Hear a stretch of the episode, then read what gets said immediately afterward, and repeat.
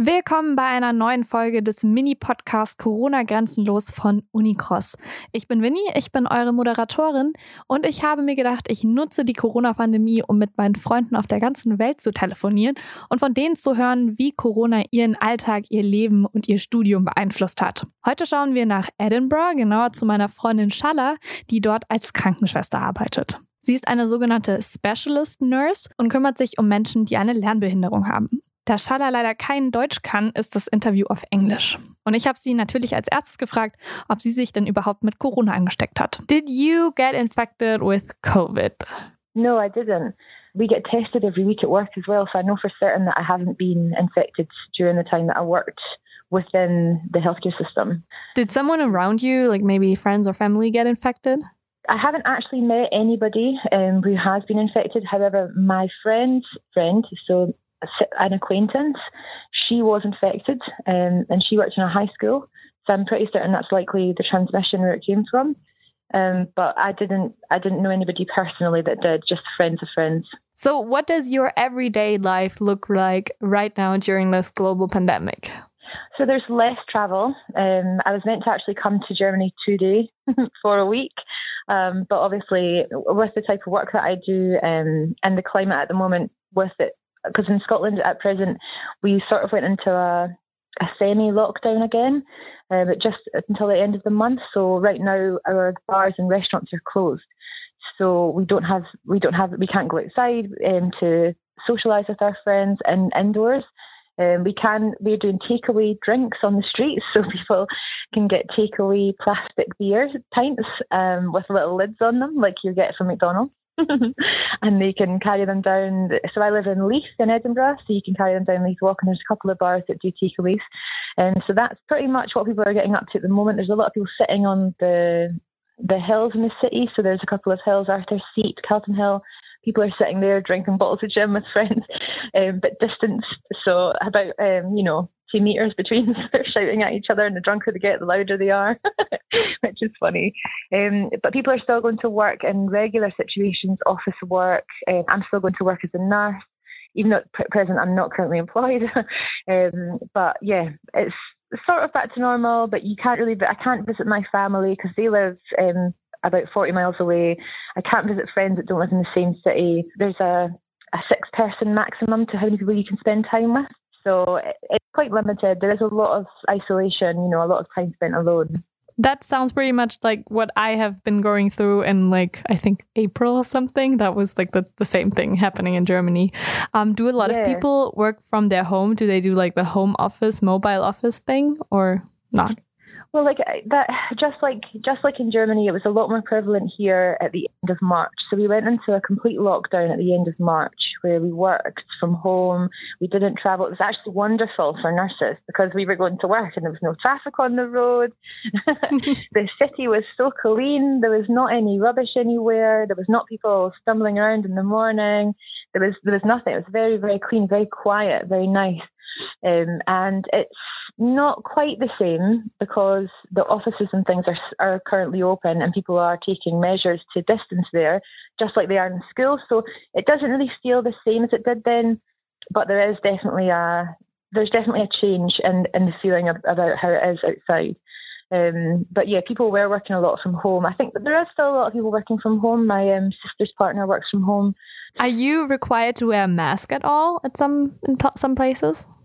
We do, yes. So it's um, on every every public transport that you go on, you must wear a mask. And if you don't, I don't think that. I think that might have changed very recently.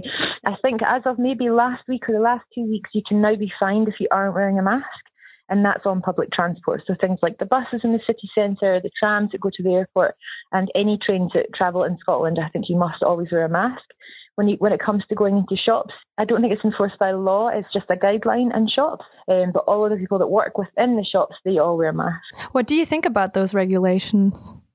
It's interesting to me as a nurse. So when this all started to happen, and people started getting really, you know, people started really getting into it, and there was a big community drive to make a lot of masks and to sell them to your friends, and that was all good and well. But if you approach it from a medical perspective, we wear masks at work, which we use once, and then we put them away, and we never ever wear them ever again.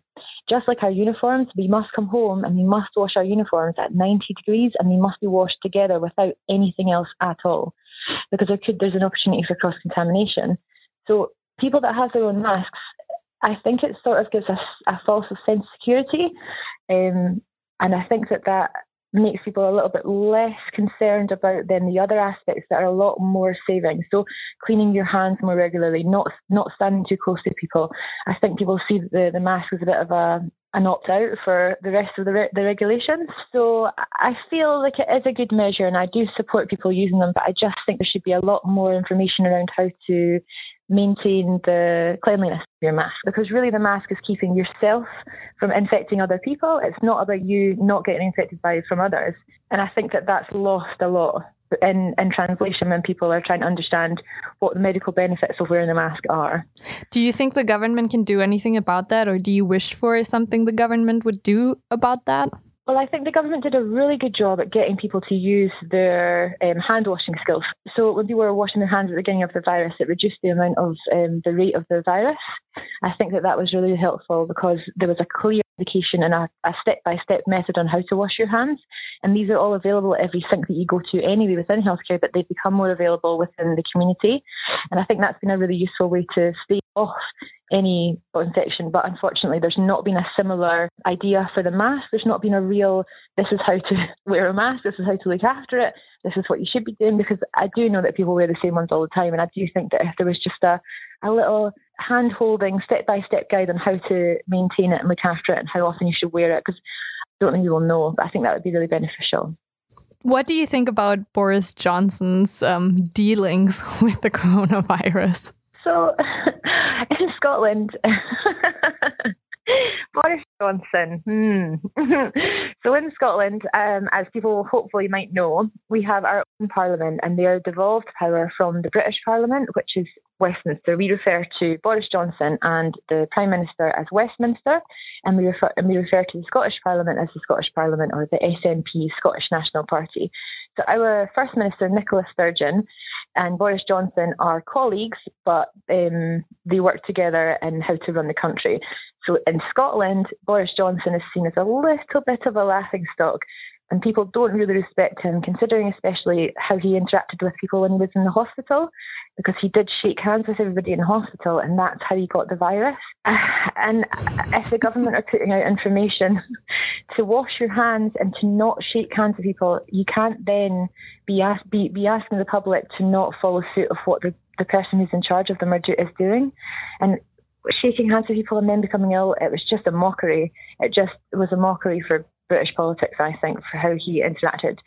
Um, whereas Nicola Sturgeon, on the other hand, has been praised quite a lot by the Scottish people, but put down a lot by Westminster because it's in their benefit to make her look silly. But she extended our lockdown longer than the, um, England. So we had a longer lockdown. We, our lockdown went on for two weeks longer, and that staved off our virus rate for a little bit longer. It's just unfortunately now with the pubs opening in Scotland, um, those things, the virus has started to rise again. But yeah, uh, for your question, we just he's got funny hair and he's a silly man, basically.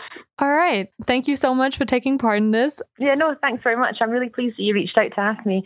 It's nice to reconnect with you, um, but also to talk about something that I'm really passionate about and I've been part of. So thanks for giving me the opportunity to talk about it. Weitere Folgen unseres Podcasts findet ihr auf unserer Webseite Unicross und falls ihr Fragen, Kommentare, Kritik oder ähnliches habt, schreibt uns doch eine Mail oder einfach auf Instagram. Wir freuen uns drauf. Bis zum nächsten Mal. Ciao.